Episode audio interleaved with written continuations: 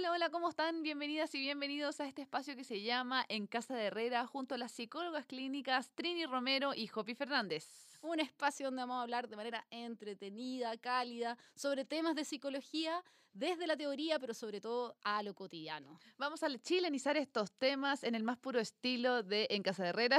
Cuchillo palo. Hola, Jopi. Hola Trini. ¿Cómo estás? Estamos nerviosas porque es nuestro primer capítulo de nuestro podcast. No, totalmente. Yo pensé que iba a estar menos nerviosa de lo que estoy. Qué terrible, ¿o no? Sí, da nervios, sobre todo que estamos en el estudio muy profesional, con mucho aparataje. Como, por favor, nómbralo, porque este nivel de aparataje y este nivel como de, de tecnología me está, a mí me está emocionando, pero también me está intimidando un poquito. Estudios del Maipo ahí jugándosela. Sí, perfecto. ¿Cómo están? Bienvenidos a nuestro podcast. Somos Tri Romero y Jopi Fernández.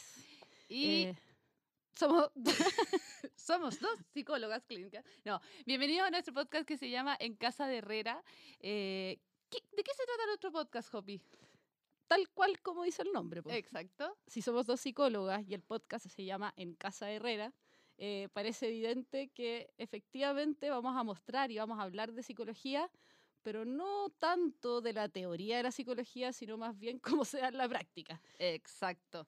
Eh, somos dos psicólogas clínicas eh, que amamos y adoramos nuestra carrera y los conocimientos que nos ha dado acerca de salud mental, de la vida, del amor, Ah, de todo, de todo estas temitas. Eh, y estamos súper emocionadas porque desde hace un buen tiempo que con la Hopi estamos mm. trabajando juntas, generando espacio donde queremos ir como em, acercando la salud mental y la psicología, a, democratizarlo un poco, donde sea como más fácil de escuchar. Mm. Más fácil de escuchar no porque sea tan difícil, sino mm. porque es como intimidante la psicología. Es como que en algún nivel te dice que hacer o no. Sí, como serio así como, como que al tiro uno se siente mal, como, oh, lo estoy haciendo todo sí, De hecho, yo creo que por ahí va el hombre en casa Herrera, porque es como, eh, oye, ¿cómo estáis tan enojada si tú eres psicóloga? como eh, gracias. Eh, por, ¿Me puedo enojar, por favor? Tengo derecho a enojarme. Exacto. Oh, y, y, y, hija de psicóloga, y uno como todo el rato tratando como de, de adecuar el perfil de la teoría. Y no solamente eso, no solamente uno siendo psicóloga, yo siento que la psicología de repente aleja un poco a la gente porque la hace un poco... ¿Nos están hablando? Ah, perdón. ¿Viste? Yo sabía que me iba a pasar este tipo de cosas. Me están retando de la, de la conducción del otro lado del vidrio porque estoy haciendo ruidos impropios. Gracias, Niquito. Oye, ¿qué haríamos sin él, o no? Si queríamos sin este aparataje. No, cero posibilidad. Sí, cero posibilidad. Ya, eh, eso, como que eh, esta es nuestra idea. La idea es eh, hablar de psicología desde la teoría, porque también es súper importante ver cuáles mm. son las aproximaciones teóricas, que esto es algo que se estudia, de verdad. Mucho, de hecho. De eso que se estudia, que tiene bastantes guías, que tiene bastantes lineamientos, y mm. nosotros queremos llevar eso a la práctica y hacerlo en una conversación amorosa. Y estamos viendo qué pasa, porque en verdad estamos medias nerviositas. Sí. Sí, y cuando habláis de distintos lineamientos, eh, me gusta esa parte porque efectivamente no hay una sola única verdad, así como la verdad acerca mm. de cada tema, sino que precisamente queremos poner en conocimiento o sobre la mesa distintas teorías sobre un mismo tema. Y no significa que una sea más verdadera que la otra, sino que es simplemente distinta. De hecho, yo y la Trini somos de líneas de la psicología distintas. Chan, chan, chan. Somos rivales. Somos rivales. No, no somos rivales. Yo creo que son las líneas más amigas. Somos, sí, somos perdón, pero mi línea humanista es amiga de todas las No, sí, es que los humanistas son amigos de todos, córtenla de ser tan buena onda. Y yo creo que un poco responde que tú eres, yo, yo creo que tú eres igual más simpática que yo, como más tierna, entonces tú elegiste el humanista, eh, pero no es humanista secas, po. No, humanista existencial. Ay, me encanta. Y también, bueno, soy psicóloga, pero tengo mi lado hippie. Antes de estudiar psicología, Exacto. Eh, estudié varias terapias naturales, eh, me hice profe de yoga y después de, de, vieja, digo yo, ah, no, de mamá, de mamá, mechona, se me ocurrió estudiar psicología. Entonces hice, yo encuentro un poco el camino al revés. Es como que hubiese hecho ciertas especializaciones antes y después de haber estudiado psicología. Y después te metiste al mundo tradicional. Al mundo de la ciencia. al mundo de la ciencia. Porque sabéis que encuentro que la ciencia al final es súper hippie. Los científicos se creen como súper como apegados a, a los métodos, y sí, efectivamente están apegados a los métodos, pero eh, es maravillosamente abierto Mm, eh, porque nada es una verdad absoluta, sino que lo único Exacto. se dedica a descartar. Mira, por aquí no es. mm, Entonces al final eh, es tan integrador porque no descarta verdades. mm, O sea, no, no dice, no, esto, ninguna posibilidad que así sea, sino que más bien deja abierto, mira, podría ser. Claro. Y eso a mí me encantó, porque Sí. es como al final, eh, cuando entendemos verdades de manera muy absoluta y muy cerrada, termina siendo como dogmático. Sí. Así como ya, no sé, por ejemplo, los chakras, ya. a- Aprendí sobre los chakras. No sé si nos estamos yendo por la no rama. importa, pero estamos probando. Aprendí, aprendí alguna vez sobre los chakras, qué sé yo. Pucha, yo nunca vi un chakra. No me Claro. consta. Ahora, sí sentí, pero por ejemplo no vi un color. Entonces, eh, cuando uno se aprende ciertas cosas de memoria, eh, porque no, así termina siendo un poquito dogmático. Entonces, l- la ciencia que deja muchas cosas abiertas, para mí es bastante atractivo. Es como... Y ser. A, a eso yo le sumaría que además es humilde. Como todo conocimiento Mm. científico es humilde porque lo que hace es que busca evidencia. Y en el fondo, claramente, yo sí tengo una visión como un poquito más que hay mejor evidencia que otra, eso sí, hay mejor evidencia que otra y todo, y hay, y hay Mm. cosas que están mucho más respaldadas, pero en el fondo lo que te voy a decir no es una verdad, verdad desde lo que creo o Una desde la- verdad. una verdad. Pensé que había pasado piola. No. Bueno, eh, y entonces en el fondo son aproximaciones, ¿cachai? O sea, entonces esto la teoría o cierta literatura nos ha dicho esto. Bueno, y en eso se va a tratar nuestro podcast finalmente, porque vamos a tratar de hablar de temas y eh, eh, los vamos a pasar y los vamos a colar sobre qué dicen distintas teorías y desde ese lugar... ¿Qué, cómo, ¿Qué nos pasa a nosotras, a las más fieles representantes del Casa de Herrero Cuchillo de Palo, que nos cuesta la vida? eh, hablamos de estrés y somos las peores estresadas y todo. Sobre todo de este tema, que es, eh, bueno, este primer capítulo se llama Piloto Procrastinador. Porque ¿de qué vamos a hablar, Jopipi? Eh, bueno, ya lo dijiste, sobre la procrastinación. Gran tema que, de hecho, estamos procrastinando con empezar hablar, Hablar de procrastinación. No, to- y yo creo que no hay cosa que hemos procrastinado más que este podcast. O sea, ¿o no? Sí. Como lo hemos chuteado, a mí me ha generado, hacer esto me ha generado mucha, como esta ansiedad que me ha hecho procrastinar. Entonces, por eso mismo es que encontramos que este tema para empezar está súper bueno, ¿o no? Sí. Oye, pero hablemos un poco de nosotras, que nos conozcan, ¿o no? Sí, o en realidad los primeros capítulos nos van a, van a escuchar solo nuestros amigos, entonces sería un no- poco aburrido. Como eh, ya las cachamos ya, pero hablemos un poco de nosotras. Pucha, yo ya dije que era media hippie. Ah, No, no, pero eso es mi lado más formal, digo, académico, porque eh, tengo cursitis aguditis. mm, Creo que jamás no he, no he estado estudiando. no, algo. eres impresionante. sí. Desde, desde, no sé, me acuerdo en octavo básico hice Reiki 1. Bueno, y de ahí no paré de hacer eh, sonoterapia, eh, yoga, eh, medicina china, ayurveda, masaje.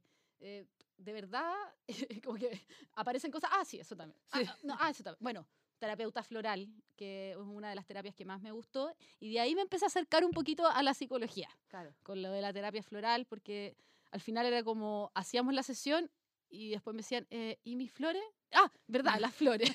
Entonces al final lo que me gustaba era como conversar, contacto, como demasiada contacto. fe en que conversando las cosas eh, uno se va soltando y va solucionando y va resignificando un montón de cosas. Entonces ahí empecé a, a- a encantarme con eso. De ahí me fui para la organizacional. po. Siempre pisamos ese palito, los psicólogos. Siempre pisamos el palito organizacional. Entonces estudié coaching y hice mucho tiempo relatorías para equipos de trabajo en equipo, liderazgo y De hecho, comunicación. Ahí nos conocimos nosotras trabajando. Bueno, nosotras dos somos primas. sí, eh, nos conocemos hace harto Harto, más. harto, harto más de eso, desde toda la vida. De hecho, no recuerdo la vida sin conocerte. Qué tierno eso. Ay, como sí. Estar con alguien en que no recuerdo la vida sin haberte conocido. Eh, eh, somos del cajón del Maipo, eso también es Sí, importante. bueno, el estudio también acá estábamos en el cajón Sí, del pues, Maipo. Todo el cajón del Maipo. No sé, crean que el cajón del Maipo hay puras vacas. También hay estudios de grabación. También estudios de grabación y a este nivel de calidad. A este nivel de calidad. Igual yo encuentro, ahora que lo pienso, que, que somos dos, somos las dos del cajón del Maipo, pero somos de, de distinta estirpe. Porque tú conoces a Pangal y yo no conozco a Pangal. Reconócelo. Yo, yo le conozco a los Astorga. Claro, yo no. Astorga. Entonces cada vez que me dicen, ah, que conocí a Pangal y yo, no, pero tengo una prima que sí. Ridícula. Así que somos de distintos, porque tú disfrutas subir cerro, Sí, me Yo- gusta la aventura. ¿cachai? Me Yo, y, y como no quebradamente, eso lo encuentro impresionante, la Jopi es de las que se levanta y va al cerro y vuelve y no le dice a nadie y no subió ni una foto que fue al cerro. Una weá que, Pero perdón, co- nunca yo haría. O sea, si llegara a someterme a tal tortura, lo Al, documentaría. al, men- al- al menos subirlo a Instagram. O sea, sería lo primero, nueva vida, reflexionemos en Ay, estos prima. paisajes. No, sí. Oye, ya, espérate. Ya, ¿qué pasó? Me- Nos fuimos no, por las vanas. Sí, no me dejaste presentarme. Ah, perdón. No. sí. Perdón, te corté toda la inspiración. Continúo con mi presentación. Es que quería irme al lado personal. Ah, me encanta. Ya, perdón. Es que tenemos algo en coincidencia con la Trini porque las dos También, tenemos dos más. niñitas. Sí, Sí. es verdad, somos madres. Somos madres, felizmente casada, y tengo una niña de 7 años y otra de 4 años. La chica bestia la chica bestia, la, la chiquitita, mejor. y la la. Viole, que es mi, mi, mi hermosura grande. Ay, como que corté toda la inspiración con haber No, pero me encanta, estaba bien, estaba bien. Eh, es que no sé qué más tenía que decir de mí. No, estamos. Yo me fui por el lado nosotras, organizacional, me fui por el lado organizacional y después me puse a estudiar psicología. Eso. Y te enamoró eso. la clínica. Eh, sí, es que. Ah, sí, ese es un buen punto. Mm. Porque me metí a estudiar psicología pensando de que me iba a dedicar a organizacional porque estaba muy metida en ese mundo. Y claro, cuando estudié, eh, me reconecté con mi verdadero placer y verdadera vocación, que es atender gente. Sí, Esa, la clínica para mí es mi es lo máximo. es lo máximo. Ahora sí, preséntate tú, Trini, Pero si perdón. lo mismo. Eh, bueno, soy Trini Romero, soy psicóloga. Yo soy psicóloga sistémica relacional, que es como otra línea. eh, nosotros somos ese tipo de psicólogos que le interesa mucho la vida de tus padres, la vida de tus abuelos, tus relaciones de pareja, cómo te e- ese tipo de psicólogo. Eh, me encanta, me apasiona demasiado mi pega. Eh, yo soy siempre he sido como de la línea más formal. No tengo ni un estudio en otra línea como que no sea muy formal. Soy muy cuadrada. Estoy tratando de decir no soy rara como la Jopi. No, no, al revés, como que no soy tan amorosa y ni tan eh, abierta, no. Pero eh, compartimos que a- amamos, tenemos un amor profundo por la psicología clínica. Nos conocimos también trabajando en una empresa familiar súper bonita que se llama Sureste. Eh, eh, como organizacional y nosotras en todos los recreos en que hacíamos estos talleres y todas conversábamos mucho de la vida, conversábamos de la carrera, conversábamos de, la, de, de todo y ahí encontramos hartos caminos como comunes de cómo veíamos las cosas y de cómo entendíamos también la salud mental. Yo también tengo dos niñas, la Amelia y la Josefa, de seis y de casi dos años, la Jose. Eh, también estoy casada y también vivimos acá de hace... Yo vivo acá desde hace menos, ¿sí? Porque yo me vine al cajón del Maipo como toda la vida, después me fui a Santiago Ah, a estudiar. y ¿Verdad? después Que tuviste volví. una época de traición. No, de traición. de- de Traición, ¿te gusta la real, ciudad? Porque conocí la ciudad. ¿Te gusta la ciudad, Trini? Sí, Reconócelo. Me encanta. Te No, no, gusta la no, hay, no hay ciudad. caso, no hay caso. O sea, amo vivir donde vivimos, es maravilloso. Hay algo innegable de la naturaleza que es muy bacán. Eh, pero también la ciudad y ese espíritu, psico- incluso un mini olor a smog me gusta. Así como, ah, estoy en Santiago. Creo que, creo que nunca había escuchado algo así. Una confesión de ese pero tipo. mini, mini olor. Ya, Hopi. Ahora sí que sí. Sí, partamos Tremenda con nuestro presentación. tema. Perdón dar la lata y tan largo, pero es que mínimo que nos conozcan porque es el primer capítulo. Y estamos que soltando. Sí. A mí me encanta Por el favor, concepto piloto, em- como sí. blanca, como... Como que podríamos ser puros pilotos. la cago, yo creo que, La vida de los pilotos. yo creo que vamos a Porque eso. empaticen con nosotras. Es súper ansiógeno, como dice mi prima. Ocupa, súper- eh, ocupa en su vida diaria lenguaje técnico. Dice Sí. que es súper ansiógeno estar aquí enfrentada a los micrófonos. Sí, pero yo ya Di, yo me di estoy lo que dijiste del micrófono.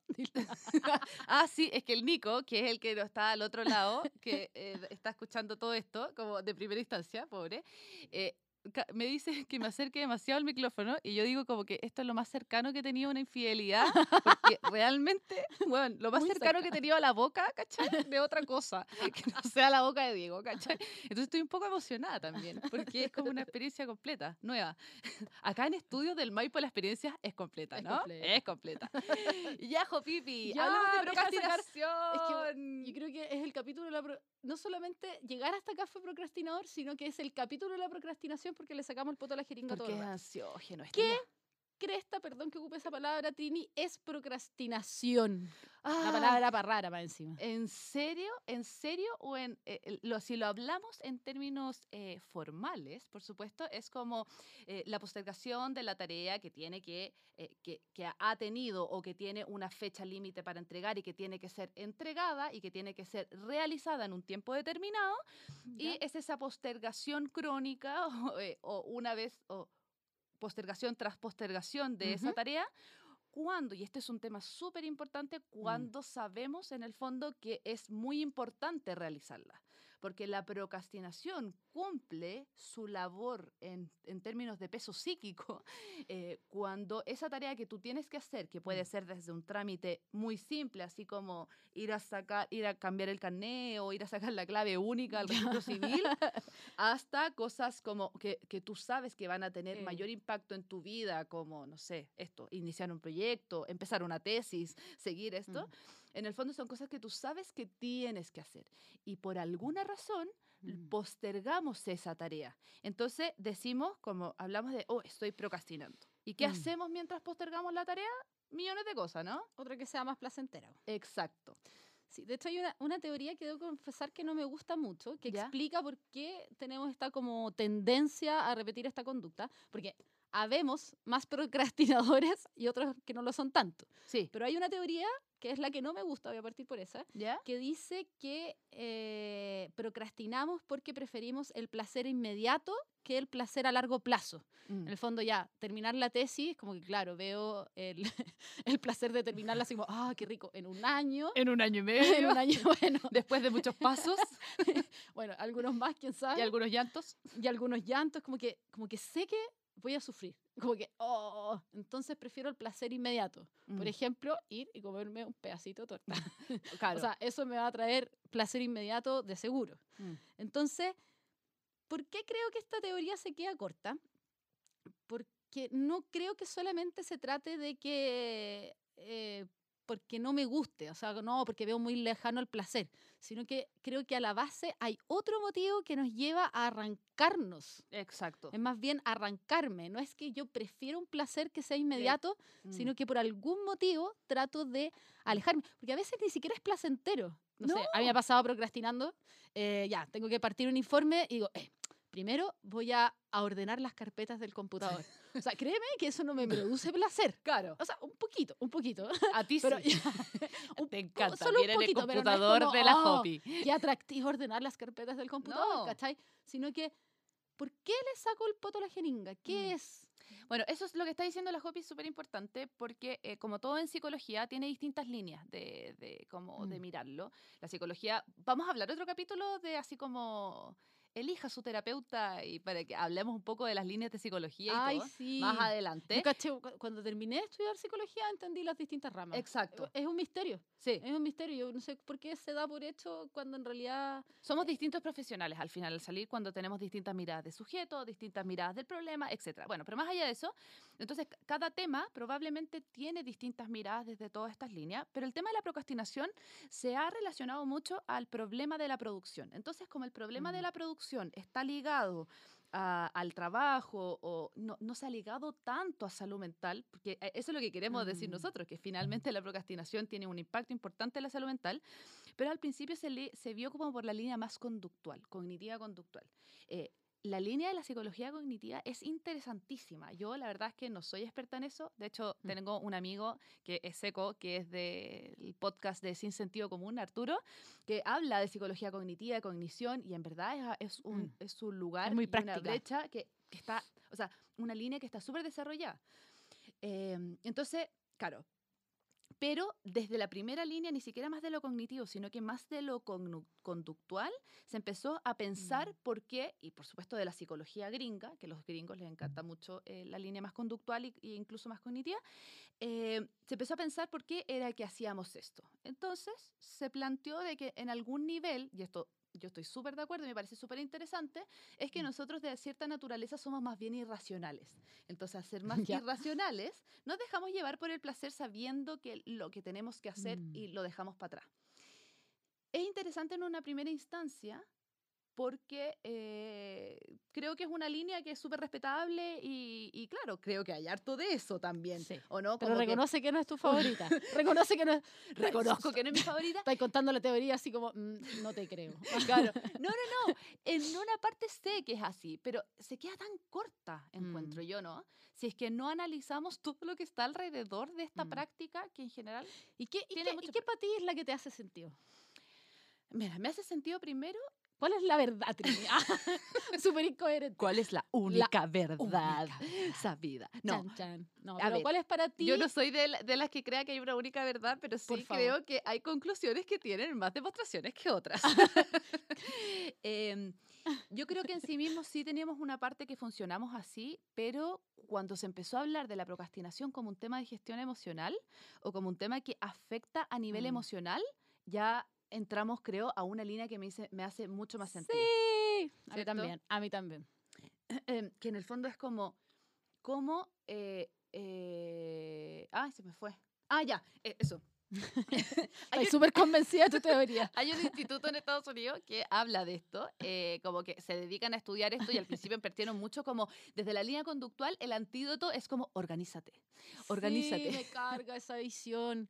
Sí, como gestión del tiempo, así como Sí. que procrastinación es igual a que no has sabido organizar bien tus tiempos, pon un planner, escribe POSIT, divide lo urgente de lo importante, ya, sí, bacán. Sí, bien. Pero convengamos que en la profundidad de por qué una persona procrastina no es mala voluntad, no es como que, ah, ¿sabéis qué? Porque soy flojo, decidí ir a, eh, no sé, pues me tengo que estudiar y decido, no, primero voy a, a, a- a- se me puede ocurrir cualquier cosa, limpiar un mueble, no sé, no, Sí. algo que sea más o menos alineado, cambiarme de ropa para estar más cómoda, para Sí. estudiar y así... Oh, me el café. Como, oh, No, sí, un café, un cafecito, un cafecito, sí, porque el café, uy, me empecé a Sí, escuchar. ¿no empezamos Ah, a oh, escuchar? ah, oh. Nos, Oh, nos cambiaron las ah, condiciones de audio. Ah, Ay, qué desagradable la voz de uno, ¿no? no. Ay, Nico, no, no hagas eso. No, por sí, favor. sí, hagamos eso. ¿Sí? Estoy de acuerdo, ¿o no? Ya, bueno, ya, me acostumbraré. Ay, pero, Jopi, ¿quieres? ¿Viste que se des? Me encanta, eres la buena onda. Sí, sí. Bueno, esto es, es- es mi naturaleza. No, ya, pero me gusta porque me gusta, pero me asusta. Es que suena como programa de radio ahora. Por eso me gusta. Ya, Porque es ¿en mi qué estaba muy embalado hablando? Bueno, nos hicieron ya. procrastinar. Ah, que podría cambiarme de ropa, cualquier cosa.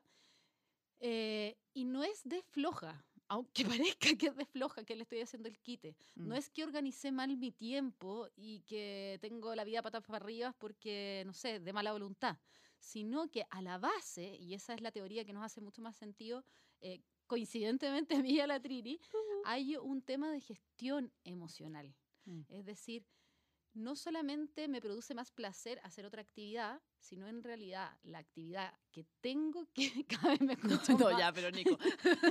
Tengo miedo. No subiste demasiado el volumen. Me escucho solo a mí. Como que empezamos como... Amplificar nuestra voz en nuestra mente. No, no, no. Bueno, esto es, de- es como deberíamos hacer terapia con estos audífonos. De- debe ocurrir algo raro escucharse uno mismo. Ay, qué lindo. Me gustó. La cosa es que eh, eh, ¡ah! sacarle el poto a la jeringa. Perdón que haya ocupado esta expresión muchas veces, pero es que es muy chilena y muy clarificadora. Acuérdense que este podcast se llama En Casa Herrera, así que es la versión chilenizada de muchos temas psicológicos. Eh, le sacamos, le hacemos el quite a ese tema, no porque lo otro nos produzca más placer, sino más bien porque el tema Mm. que tenemos que atender nos produce ansiedad. Y esa ansiedad es la incómoda. Mm, Y lo que tendemos a hacer es arrancarnos de lo incómodo. mm. Ahora, si le hacemos un doble clic a por qué ese tema me es incómodo, se pone más interesante. Exacto. Incluso a nivel más general, ah, ya sé por qué te molestaba que te escucharas, porque yo te estaba escuchando a ti, por eso no me molestaba. Ah, claro, pues fácil. Ya no, pero nos acostumbraremos porque encuentro que es bueno. Em, ya, en el fondo, eh, a, nivel como más general, lo que se ha estudiado, y de hecho encontré ahí en la Universidad de Calgary, eh, el autor de The Procrastination Equation, que es una persona que, a- que se llama Pierce Steele, que, que trabaja como desde la psicología motivacional, por eso, como bien ligada a la producción. Nosotros lo estamos haciendo como ligada a- al- ser, digamos. Eh, pero tiene esto es súper interesante, que se ha estudiado que finalmente todas esas, esas, esas Mm. tareas que nosotros en algún nivel pensamos que lo vamos a pasar pésimo haciéndolo, en Mm. nuestro cerebro, a- como a nivel de amígdala, como esa glándula del cerebro que dice como, Corre. exacto, como corre, alarma, peligro, sal de ahí, efectivamente se activa. Y como algo eh, adaptativo, nosotros queremos salir de ahí. Y eso es súper lógico.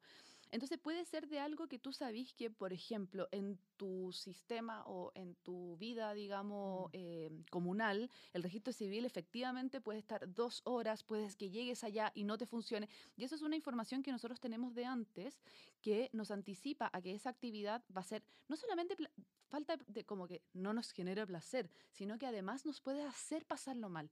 Y cuando lo unimos, Placentera. claro, como efectivamente que nos haga mal, no solamente que es fome, porque cuando decimos que buscamos placer es como si estuviéramos buscando entretenidos todo el rato, pero también es alejarnos del, del, dolor al final. Entonces, cuando nos queremos, si- siempre un, un ser humano siempre va a estar muy motivado con alejarse del dolor, porque es adaptativo, o sea, el dolor te está diciendo que algo está mal. Entonces, desde esa línea, como cuando decimos, hoy efectivamente se está activando una alarma en mi cerebro, tenemos una visión más autocomprensiva, porque decirnos flojos y estar todo el tiempo pensar que, que hacemos estas cosas porque no hacemos estas cosas, Felan, porque somos flojos, es súper nocivo, ¿o no? Mm. Como empiezas a generarte una sensación interna como de, en verdad estoy mal, en verdad soy pajero, eh, y ese lugar tampoco te ayuda a mejorar. Mm, Ese lugar solamente es como, e- es un autocalvario al final. Entonces, Sí. todas estas visiones que se supone que son para ayudarte, como estas líneas como, deja de procrastinar en tu vida, toma el control, A, a- a lo Nike, así, just do it. just do it. Eh, como, oh, yo vi una, un- una frase motivacional en Pinterest, entonces de ahora en adelante voy a... Es como, no, existen más cosas debajo, ¿no? Sí, sí, no es flojera. Insistimos que no es flojera ni es mala voluntad. Y por lo tanto, muchas veces tan nocivas que son todas estas frases motivacionales, como, dale, tú puedes, tú puedes. Sí, rico cuando de verdad las creemos. Pero cuando vemos que es como, dale, tú puedes, tú puedes, y uno se ve muy alejado de eso, es como, chucha, estoy, estoy Sí. como el hoyo. O sea, como que te van hundiendo más. Entonces, es, es bueno tener en consideración que efectivamente es gestión emocional y por qué le estoy haciendo el quite y primero partir por una mirada, aquí me pongo humanista, compasiva, por una mirada compasiva, en el fondo, sí, efectivamente, y validante, ¿cachai? Sí. Efectivamente, obvio que me da eh, ansiedad y me produce estrés empezar a estudiar para una prueba que no he estudiado nada, Mm. porque chuta, de verdad no he estudiado nada, entonces Mm. me produce esta ansiedad, eh, me incomoda, la valido, en Mm. vez de tratar de ponerme planners y cosas y, ay, que soy flojo porque todavía no empiezo. Mm. Y hay una técnica que dice, eh, dedícale cinco minutos a aquellos que tienes que hacer, que es como muy de gestión eh, del tiempo, que, que si nos quedamos en, en- en la forma y no en el fondo, es, es- es muy escuálida. Pero si es que vamos al fondo de esa técnica, que es Ujú. darle cinco minutitos a aquello que te da mucha lata hacer, eh, tiene mucho sentido, porque cuando parto haciendo eso que me da mucha paja, en Así. Chile, ¿no? Cuando parto eh, y ya estoy en la mitad, me doy cuenta que no era tan terrible como imaginaba. Mm. Y ahí damos con otro punto fundamental. ¿Qué pasa con nuestra cabeza que es muy autoexigente, que piensa que las cosas van a ser más difíciles de lo que realmente son? Mm. Porque sí, ir al registro civil de San José de Maipo hoy día es imposible. De verdad, lo vaya a pasar mal. Usted no lo haga. No, devuélvete. Si vaya para la, Lolita, digo yo. Si vaya ahí a mitad de camino, devuélvete porque lo vaya a pasar mal. Pero si yo estoy pensando que estudiar para la prueba, voy a estudiar para la prueba, pero te apuesto que voy a estudiar y no voy a entender nada. Y no voy a entender Mm. nada y no me va a quedar nada grabado y me va a ir pésimo en la prueba. Y si me va pésimo en la prueba, me voy a echar el ramo. Si me echo el ramo, no voy a poder seguir estudiando. Entonces eh, no, voy a, eh, no voy a poder pagar la universidad, no me van a dar otro crédito. Y así empieza a crecer una bola gigante. Mm. Entonces al final genera una cantidad de adrenalina y cortisol demasiado desproporcionada Mm. y obviamente que mi amígdala está ahí, pi, pi, Sí, pi. Esto es una corre, amenaza arranca. gigante porque, o sea, por favor no empieces a estudiar porque te vaya a echar la carrera. Sí, ¿Cachai? Ya no es, eh, ya no es estudiar, sino que hay que echarte la carrera. sí, Entonces, obviamente voy a salir arrancando de eso. sí. Entonces, dedicarle cinco minutos es como un, un tips así como muy, ay, sí, por favor, usted haga esto y se va a Muy solucionar". Pinterest. Muy Prince- claro.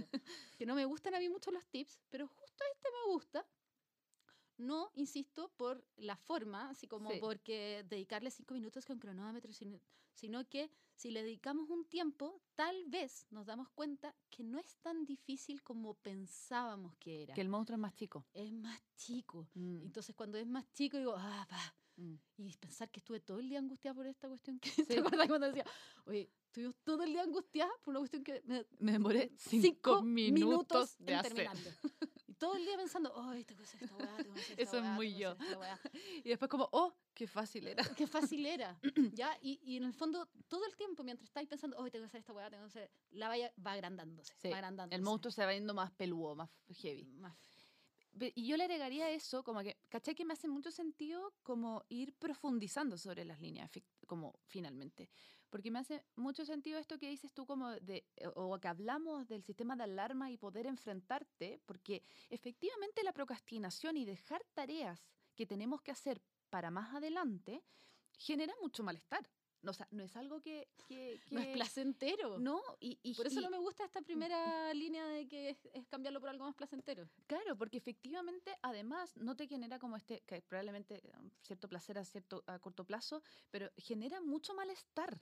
Y, y te puede ir generando como caletas de problemas en la vida de uno porque está ahí todo el rato, además de cosas que, que te arrancan y que de repente estaba la olla, porque esa es la otra parte de la, de la procrastinación, que finalmente lo haces cuando la amenaza de no hacerlo es más grande que la amenaza imaginaria. Entonces, por ejemplo, la prueba es mañana. Entonces estamos, Sí, o por ejemplo, nosotras, deadlines. o nosotras que efectivamente le arrendamos una, una mañana al Nico, ¿cachai? Y nos comprometimos, y porque te aseguro que con nuestra ansiedad hubiéramos dicho antes como, no, No Jopi, tú estás, estás brígida con las niñitas, ¿cierto? No, yo No. también, no, y tú tengo paciente en la tarde, ¿cachai? Me- dejémoslo para después, ¿cachai? Obvio. Y efectivamente, hecho, Te estoy comprando ya el cuento, dejémoslo para después.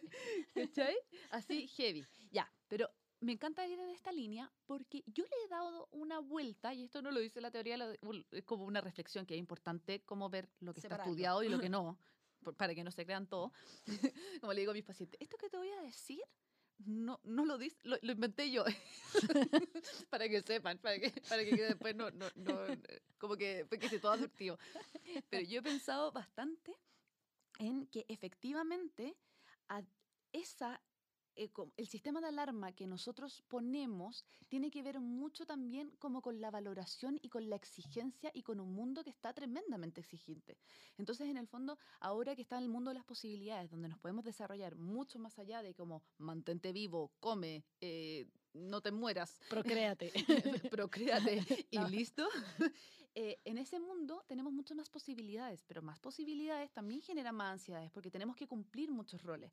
Entonces, muchas veces esa tarea en específico la tenemos unida también a que nos puede ir mal porque hay cosas malas en nosotros, o nos puede Mm. ir mal porque somos muy exigentes, o porque estamos muy preocupados, por ejemplo, en este podcast que a mí me pasa, que es como lo que van a pensar si es que lo estamos haciendo, que para mí es un tema como en términos profesionales súper importante, como no me gusta la psicología hiper seria de la academia, que, que uno la estudia y que uno es O feliz sea, participando. Gracias. Que hay Sí, gente que le gusta, por favor. Pero en el fondo Sigan como... investigando. de- sí, desde ese lugar únicamente me encanta esto como de acercarlo, pero también como no estoy, no puedo vender humo, qué nervio, qué van a pensar mis colegas.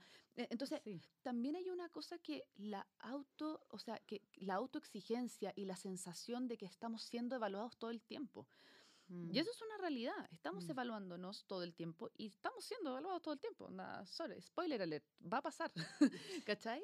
Eh, entonces, en el fondo, ¿cuánto de eso, eh, de repente, cuando estamos haciendo una tarea y no nos podemos como concentrar mucho o, la, o efectivamente la estamos haciendo y decimos, pucha, pero no retengo, tendré problemas de memoria?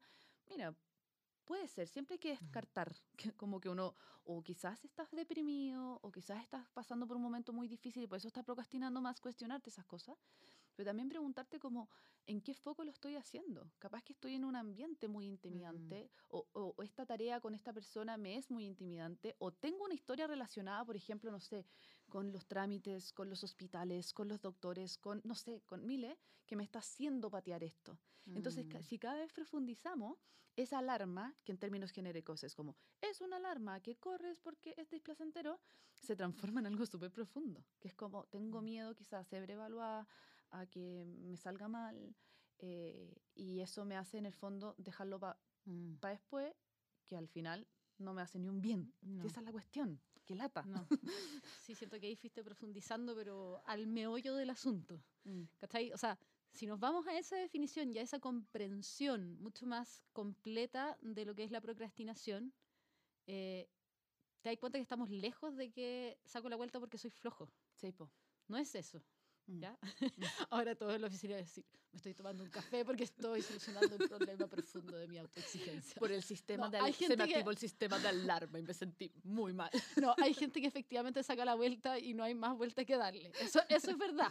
Sí, Ya, pues diferenciemos. diferen- Diferenciemos. Pero si usted se siente una persona procrastinadora, igual que las aquí presentes, Eh. también es bueno que le echemos una vuelta a, a validar lo que nos pasa, a darnos cuenta cuál es el origen, Mm, a qué cosa le estamos haciendo el quite y por qué mm. le estamos haciendo el quite. Si tiene que ver con una cosa de definitivamente esto es más grande que yo, que también puede pasar. Sí, po. Que, que no es que sea muy autocrítica conmigo misma, sino que me encomendaron, no sé, pues, a mí me pasa la pega. Además trabajo en una consultora. Y además, Y además, no, no- voy a decir todos los además de donde trabajo. Eh, así como tienes que organizar todos los links de todas las clases, de todo no sé qué. De repente, cosas que están más allá de tus habilidades, efectivamente te va a producir ansiedad. sí, po. Y efectivamente vas a tratar de... eh, un cafecito primero. Claro. ¿Cachai? Entonces sí, puede ser que, eh, el, digamos, la amenaza efectivamente sea grande o puede ser que tú estés viendo la amenaza más grande porque le estás poniendo demasiada información allí, como decía la Trini, que van a opinar mis pares, que van a decir, o sea, como mucha autoexigencia propia y también externa. Mm, Entonces hay, se puede ir desmenuzando de alguna forma este monstruo que, que tenemos que atender. mm.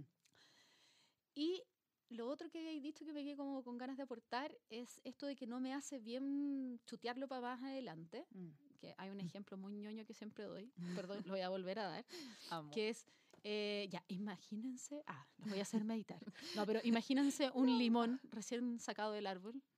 Bueno, e- eso es muy normal para nosotras, pero ya, imagínense, bueno, que hay un limón filo en la casa, lo cortan por la mitad y está así como muy olorosito y, y se lo acercan a la boca, lo huelen primero, lo estrujan y no se aguantan y le entierran los dientes y se comen un pedazo de limón. Seguramente, Mira, usted sí, en la casa. usted en la casa, Seguramente. llame ya. Está Po- sintiendo. podría estar apostando que en este momento tú estás salivando más de lo normal. Eso es. Ya. Bueno, fuera, fuera hueveo. Eh, si estás salivando más de lo normal, es porque tu imaginario, que Mm, estaba imaginándose ahí el limón, hizo que secretaras más saliva. O sea, una cuestión física, mm. tangible, eh, Biológica. líquida. que está ahí en tu boca en este minuto. ¿Ya? De la misma forma, cuando digo, mira, tengo que hacer esto, pero primero me voy a relajar un ratito. eh, me voy a ver un, un programa de televisión y, y- y más rato hago esto. Las pinzas, o sea, tu cuerpo entero sabe, sabe que tienes que hacer eso más rato y por mientras tú, entre comillas, te estás relajando, en vez de realmente secretar dopamina del relajo y del placer del deber cumplido, en realidad secretas adrenalina y cortisol, porque Mm. sabe que tenéis algo pendiente.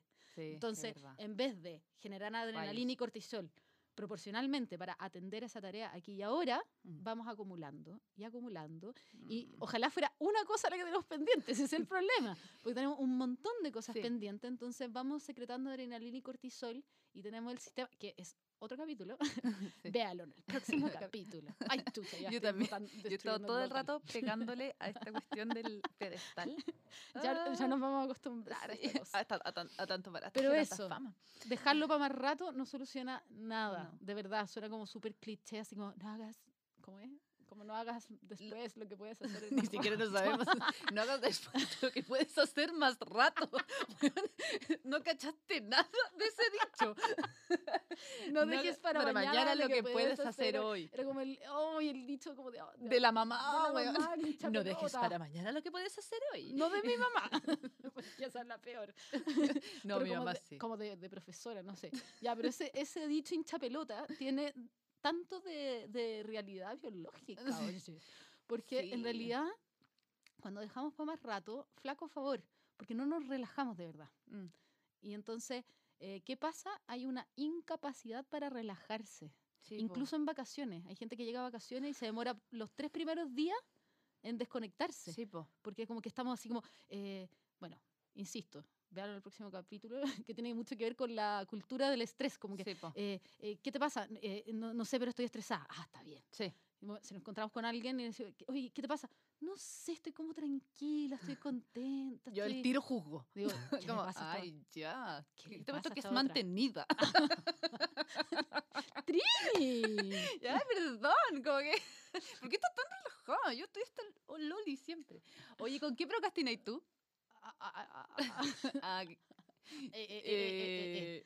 Es que, bueno, mezclo procrastinación, me- mezclo vicio. estilos. No, sí, Mezclo ya, hay- ya hay una costumbre, ya hay un sistema que uno tiene, ¿no? Sí, mezclo vicio. De partida, si es que mi computadora hablara de cómo está mi mente, por eso es este, este, este podcast, podcast, como dice tu mamá. como tu- Porscas. Trini, ¿qué son Porscas? Ay, la tía Trini. Podríamos hacer una sección de tu mamá. No, la voy a invitar. No, de verdad. Hoy sería genial hacer una ¿Qué son sección de tu mamá. Un podcast. Eh, mm, mezclo porque tengo muchas ventanas abiertas, hago muchas cosas, salto de un lugar a otro. También por eso digo que mezclo, porque no sé si está bien, profesora. A ver, corríjame. Procrastino comiendo. Obvio. Chucha madre. Procrastino porque digo, ah, primero eh, voy a hacer un pancito. Un café. Un yo el café encuentro, es mi... Primero voy a. Entonces procrastino como haciendo otras actividades efectivamente más placenteras, pero que son cero placenteras y al final te tomas el café o te comiste el pan sin darte cuenta. Mm. Entonces estoy mezclando ahí temas de procrastinación con ansiedad, que Mm. también podría ser Otro tema de capítulo. capítulo. No, sí, ya tenemos ¿Ya? mu- muchos capítulos muy, muy avanzados. Eh, ya. pero procrastino también con la limpieza y eso es bastante práctico. Uy, qué práctico. Sí, porque hago cosas que, así como cuando, cuando tengo cosas así como importantes que hacer, te lo juro que soy capaz de limpiar los vidrios. Así Sí, como algo oh. demasiado ridículo. Latero. Latero que uno nunca... Y, y ¿cachai? Que si que lo que tuviese que hacer es limpiar los vidrios, procrastinaría con otra Trabajando. cosa. Sí, ¿Cachai? Sí, ¿por, ¿por qué? ¿Por qué hacemos eso? sí. Yo creo que es eso, como... Ah, bueno, ¿Y tú? yo Sí, pues échate al agua. no, no, yo claro, no, es déjame que en yo ridículo a mí no- como que yo no hago esas cosas, como que igual yo cacho, como que... Ah, cha. No, yo procrastino mucho. Eh, también con el computador haciendo hartas cosas al mismo tiempo, vitrineando por internet, o, bueno, qué manera de procrastinar Oh. haciendo eso. Eh, procrastino eh, viendo The Office, como que mi ahora- serie ahora- procrastinadora. Es que ahora es mejor, llegan. véanla. Perdón, me quedé con lo anterior. Que ahora al cajón del Maipo con la pandemia llegan las cosas. Sí, Entonces, po. entretenido vitrinear por, Por, por no, internet. pero yo tengo, llegan. mi, yo tengo mi... Muchas gracias. eh, voy a aprovechar de agradecer a todos mis buzones en Santiago, la Cata, la Yoya, mi suegra, que son mis buzones, ¿cachai? Mando los cornes. Bueno, eh, pero más allá de eso, como... eh, siempre, ojalá, haciendo otra cosa que... Y, y, oye, y TikTok. Yo soy... me- ¿Cuál adolescente? No hago TikTok, por favor. No se no preocupe. no eso. llego a ese, a ese nivel de... no, no porque sean malos los TikTok, sino porque estoy muy vieja para hacer TikTok. Eh, pero mirar TikTok, o sea, es que soy experta. Y cuando quiero estar un Yo poco creo más que enojada, deberíamos hacer un Twitter. TikTok. ¿Cómo decir que estamos muy viejas para hacer un No, TikTok? no, vieja. No, de verdad. No, no, no vayas ahí. No, no ¿Qué te voy a dejar. pasa? ¿Cómo que estamos viejas? ¿Has visto TikTok? Sí, sí, he visto Son de TikTok. 15, son de 16. Ya, pero hay y otra- hacen hay unas cosas otra. como tan, tan, tan. No, no, no, de Un verdad. TikTok suave. es que esa, esa es la otra. Como que yo creo que estamos en el entremedio, porque los que son más grandes, como que ya bien TikTok, pero entremedio. Es como, ay, qué chora la señora hace TikTok, pero Sí. nosotros no somos ni No, uno ni ni, otro. ni- ni tan vieja ni tan joven. Ya, pero no estamos haciendo shaming a los que, a los que hacen TikTok, pero no, yo no, no me da. Pero eh, es súper entretenido y sabéis que el algoritmo es muy bueno. Porque de verdad te empiezan. Ah, eres usuaria. No, usuaria. O sea, nosotros. ¿Cuántos videos te he mandado? Ya, pero cuando... Sí. Bueno, yo te Ah. mando harto meme también. Sí, también. Es sí. que yo veo, veo el, el Instagram nomás. ¿El Instagram? Ah, El Instagram también es muy bacán para procrastinar. Como, Pero es mal, yo no lo paso bien. O sea, mentira. Perdón. No, sí, corrijo. Me encanta ver Instagram, es entretenido. Pero es súper culposo. es culposo. Es como que vais pasando, como que te das cuenta que si pasáis video, como que no sé, me pongo a ver las historias y la, la paso, la paso, la paso, la paso, la paso. Es como que estoy viendo, pero no estoy viendo nada. Estoy, pero no estoy. Sí. ¿Cachai? Entonces qué no es algo que realmente te relaje, no, sino que es algo que mm, te produce más estrés a la larga. Sí. Entonces, ¿cuál es el mi tips? Ah, Me encanta porque tú eres mucho más ordenada que yo. Porque Sí. estoy como con un cuaderno, como llevando una pauta y yo como que quiero hablar así. Como con- ya. Y tú, ya, eh, vamos. Me encanta, Jopi. Era sí, lo que bacán. TikTok, bacán TikTok, pero no vamos a hablar Pero todo el capítulo del logaritmo de TikTok. De verdad. Porque yo lo haría. Sí. Y de la rabia que te da estar en Twitter. Ah, ya. Pero eso para otro capítulo. Ay, yo no tengo Twitter. Es que yo ocupo muchas redes sociales. Sí. como que Sí, bueno, mata. tú eres mi maestra. Y farándula argentina. No hay mejor. Perdón, este tip. Farándula argentina es lo más entretenido que Sí, hay. por favor, y con esto cierro. Y con esto cierro. ya. ¿Puedo Sí, seguir con por el favor, tema? Me encanta. Ah, pues, Ya necesito ayuda. po. Tu tip. Ah, ya sé. Porque, sí, voy a volver al tips. No soy, insisto, la fanática del tips. De la revista Tux. De- Ay, eso sí. Amaba la revista Tú. Y la Obvio. Pascualina y todas esas cosas. No, ¿cuál es el tip que eh, es súper importante para tener realmente un sistema saludable de estrés? Porque el estrés es muy bueno, es excelente, pero en su sano y justa medida. Dar lo máximo posible, ¿cierto? Entregarte, hacer el trabajo, qué sé yo, y volver a la calma y volver a la calma de verdad. Mm. Onda, oh, placer del deber cumplido, hice el trabajo, saqué la basura, no sé, cualquier cosa que haya sido que te estaba estresando, lo hago, lo completo y vuelvo a la calma. Porque si no llego a ese pic de que lo completé, lo terminé, cerré y hago como que vuelva a la calma viendo The Office, comprando por internet compulsivamente, haciendo... ¿Para qué me humilláis? Oye, tú también tenías co- comiendo, comiéndome la olla, ya, cualquier cosa, lo el que sea, nomás. eh, no lo estamos haciendo con placer de verdad, sino que es Mm, mm. un placer que viene desde la ansiedad. Mm. Es, es un pseudo placer, por así decirlo. Claro, nos produce mini placer inmediato, pero casi como eh, demasiado efímero, porque es como un segundito y, y al final cae peor. Entonces, es sumamente importante para poder sobrevivir, Así como sobrevivir. eh, sobrevivir, básicamente, eh, volver a la calma, pero preocuparme de cuando lo haga que sea real, de Mm. cerrar temas para poder relajarme. Sí. Em, yo también, e- es que yo creo que ante todo, yo siempre le digo esto a mis pacientes, como eh, eh, es el hecho como de integrar, de, de permitir que ciertas cosas coexistan, porque si bien, o sea, como la procrastinación la podemos ver o de un enfoque muy conductual, como si tú puedes, no sé qué, y si no, estás siendo flojo y no tienes suficiente voluntad, entonces no quieres. Y yo, yo ya veo esas cosas y digo, ah, no, es que yo no, yo soy peor, yo soy peor persona que esa persona, yo no me puedo levantar a hacer ejercicio, ya. Si lo ves solo desde ese lado es frustrante, pero también si lo veis solo desde el lado teórico, entonces como efectivamente estamos en un mundo donde nos estamos exigiendo mucho, entonces eh, eh, como, como una cosa así como muy, muy efímera o muy teórica, también en el fondo es como ya, ok, ahora entendí más de procrastinación, pero igual lo sigo padeciendo. ¿Y qué, qué- qué crees que hago? ¿Y qué- ¿Y ahí qué crees que hago? No, es que no te puedo decir qué hacer porque efectivamente eh, yo, no, puedo- yo no doy tip, ¿cachai? Porque eh, no- muy poco teórico. Entonces, como a, a llamar a integrar, efectivamente, eh, eh, Mm. comprender y profundizar nos puede ayudar mucho eh, en que, sobre todo, ver qué tanto esa tarea te está hablando de ti o estás eh, tratando de buscar cierto nivel de validación. Spoiler alert, la validación no es algo culposo de querer buscar, es instintivo, es todos queremos ser validados. No es como no, no- que no te importe lo que digan los demás, porque efectivamente todos tenemos, A todos necesitamos ese lugar.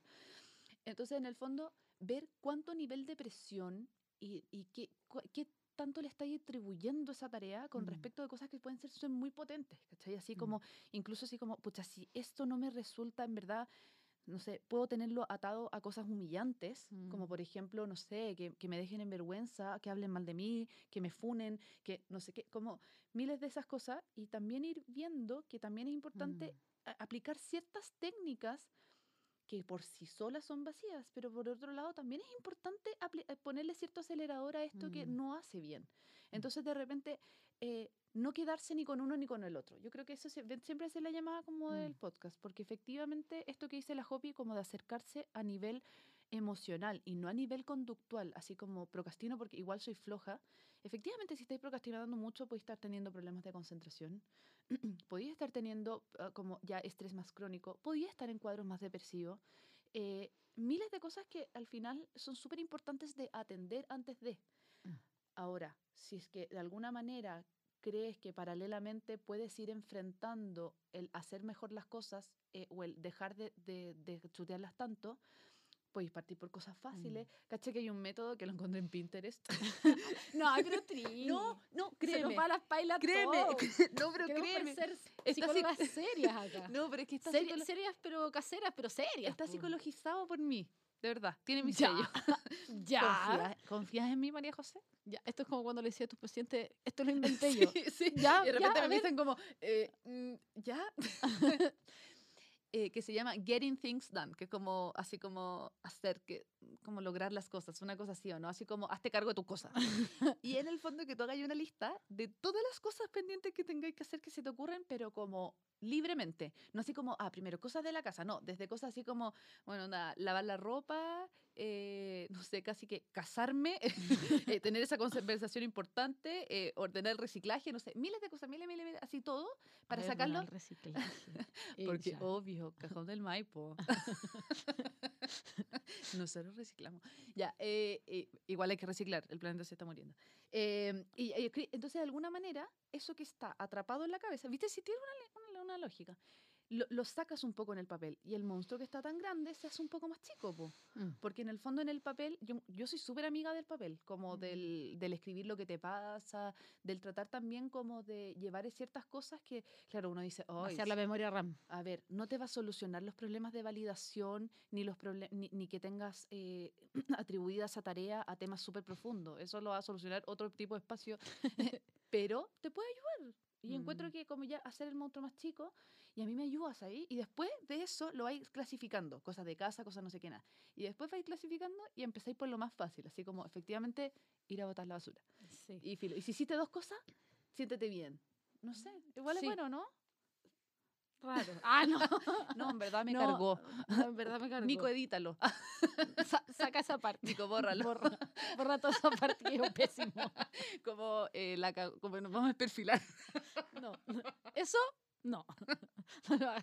Ya, bueno. No, no, me encanta. Lo que pasa es que soy como, como estoy toda renovada, oye. Como que eh, so- soy coach, pero me carga el coach. Lo dije, ya no. No, Mm. en, en algunos casos me encanta, pero para cuando se trata de cosas personales y desarrollo, muchas veces muy útil porque va muy orientado a la acción. Y me encanta la idea de la Trini, de hecho soy la reina de las checklists, me encantan. Pero sin perdernos en la forma, no como que el checklist va a solucionar Exacto. el tema de fondo, ¿cachai? Onda, porque si no a veces genera como más ansiedad, así como, eh, ah, esto es porque no estoy haciendo bien mi checklist. Entonces hay gente que se pierde en el checklist y, que, está- y que trabaja para esa lista y al final le puede generar más ansiedad, Mm. ¿cachai? O, como, o, o más sensación de, de estrés. Entonces, bacán mientras eso sea una, una herramienta nuevamente de integración Sí. con una compresión más profunda que dé cuenta que en realidad hay una, una, una cosa de gestión emocional detrás. Y también un tema más estructural, como muchas de las cosas que son problemas que nos atañen tienen que ver con problemas que son estructurales que no están a nuestra, no están a nuestra, a nuestro alcance de resolver y por eso son tan angustiosos. Eh, pero que también es importante como generar conciencia de que estamos en un mundo muy exigente, que estamos en Mm. una sociedad muy exitista, en donde efectivamente eh, eh, l- eh, el peso, y las redes sociales también han, han como masif- o sea, intensificado bastante eso, donde en el fondo el mostrarse Es está muy deprimente. grande. Es, Es deprime- deprimente. es todo deprimente, es todo, entonces la comparación que estás teniendo todo el tiempo y también habla como de esta, que lo que vamos a hablar eh, después, que es como esta cultura del estrés, que es como produzcamos, Mm. produzcamos, produzcamos.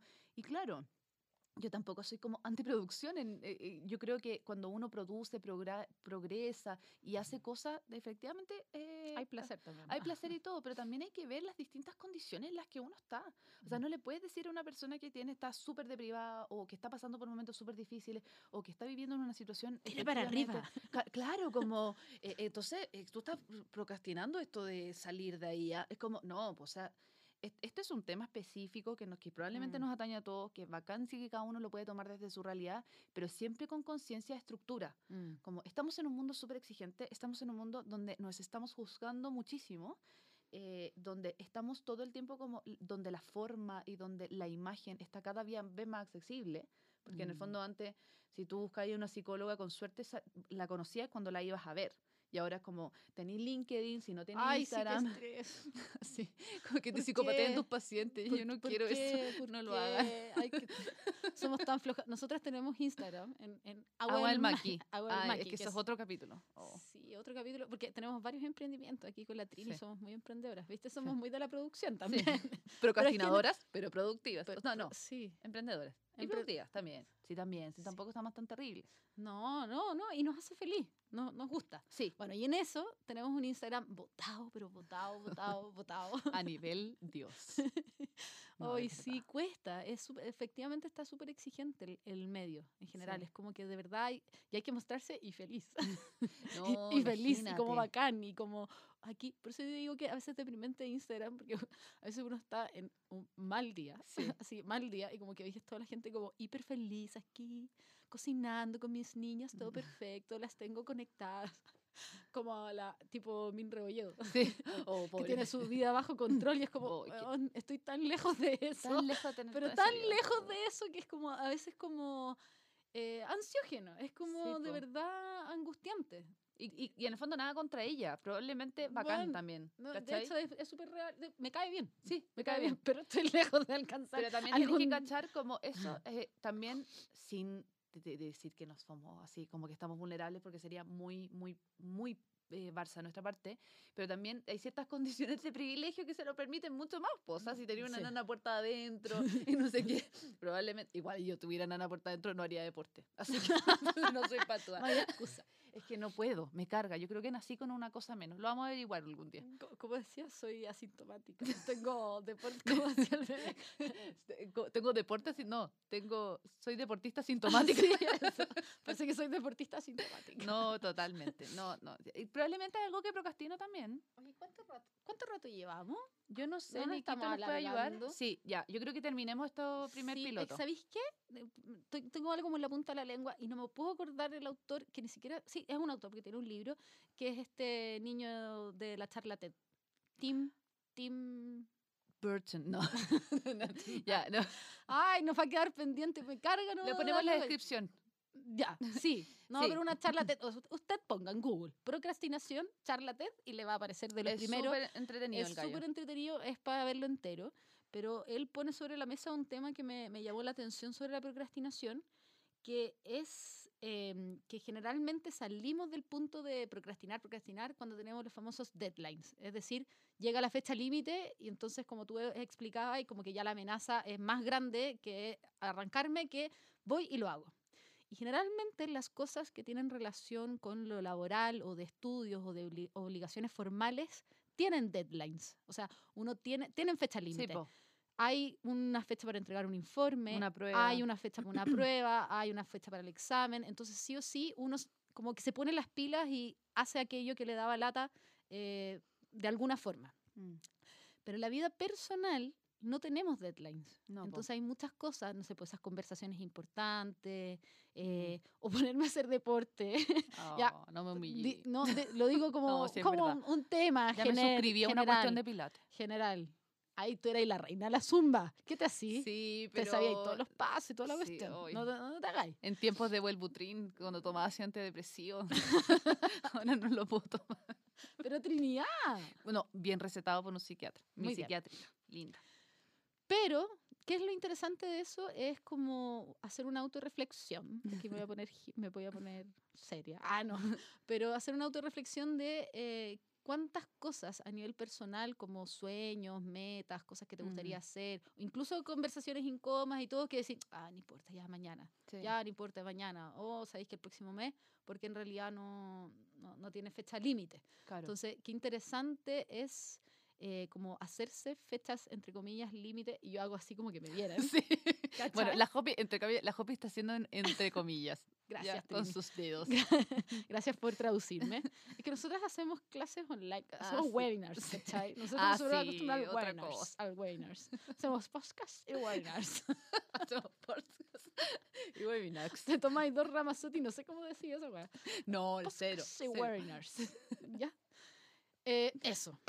Una reflexión súper profunda entre medio de los ramazotti. Estoy diciendo que ojalá nos pongamos fechas límite, no con el ánimo de, de como darnos un auto ultimátum, sino que de verdad darle cabida a no sacarle la vuelta, sino que hacernos cargo de los temas personales. Mm, No, no dejarlos para, no chutearlos para la cola eternamente. sí.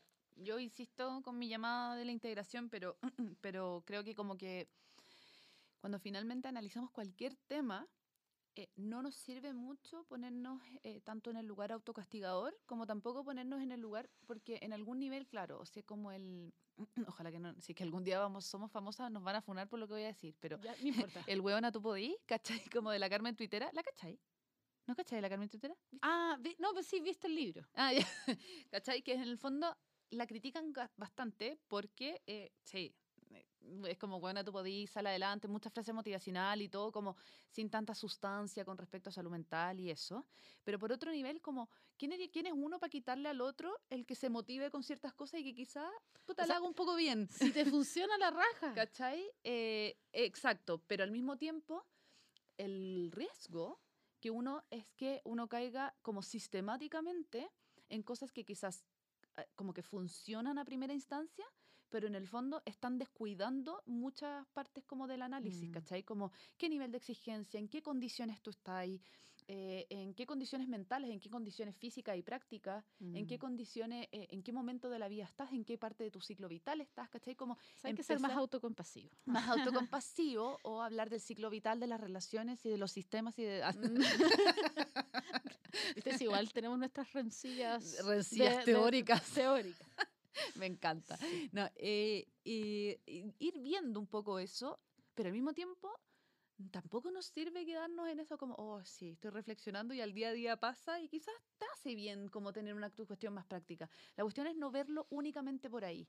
Mm. Y eh, todo lo que uno ve y lo que, lo que se va replicando y todo, hay que, hay que ir viendo qué evidencia tiene, qué, qué aproximaciones detrás hay, hay de eso, porque como una postura un poquito más crítica también nos ayuda a, a, esta- a esto de integrar, Mm. ¿sabes? Que en el fondo no es que yo mezcle todo y soy una amalgama y eh, le digo a todo que sí, pero sí un poco voy tomando ciertas cosas y las voy haciendo realidad. Ya no sé, como que ya me desconcentré.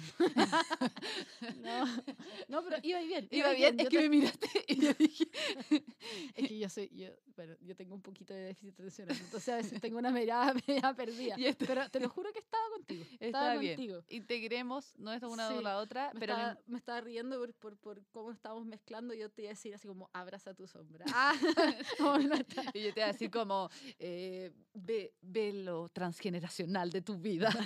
Ven que estaba tu abuela en tu edad. No, integremos, integremos. De hecho, Integra. yo creo que va a ser la, ya lo dijiste, va a ser la conclusión siempre. Sí. Como no ser muy fanática ni de un lado ni del otro, sino que ir integrando. Sí. Y para no latearlos, yo creo que ya estamos. Sí, ya estamos. Ya estamos. Pensamos mucho cómo empezar, cómo terminar. No hicimos nada de lo que habíamos pensado y no sabemos cómo terminarlo. Así, tan, tan. No, agradeciendo primero al Nico, acá de Estudios del Maipo. Ah, ¿a, a quién más quería agradecer? Ya, yo quiero agradecer. Ay, no, ¿por qué me estás poniendo en este lugar? Yo no Ya, yo quiero agradecer. Yo quiero ¿Ya? agradecer. Yo quiero agradecer a. eh, No te voy a poner como... Arturo, Arturo, que, que me ayudó a este tema del podcast. No te he hecho nada caso porque se me olvidó lo que hiciste, pero eh, me ayudaste, Caleta, a motivarme porque él es súper seco y eh, está haciendo un doctorado en Canadá, como cosas así, ¿cachai? O magista, no sé, pero es- siempre Ya, ha de, sido de como... esas personas eh, no, superiores. pues si tú lo conocías, Arturo, ¿te acordás que trabajó en Sureste en una... Ay, una vez hicimos una reunión con Arturo.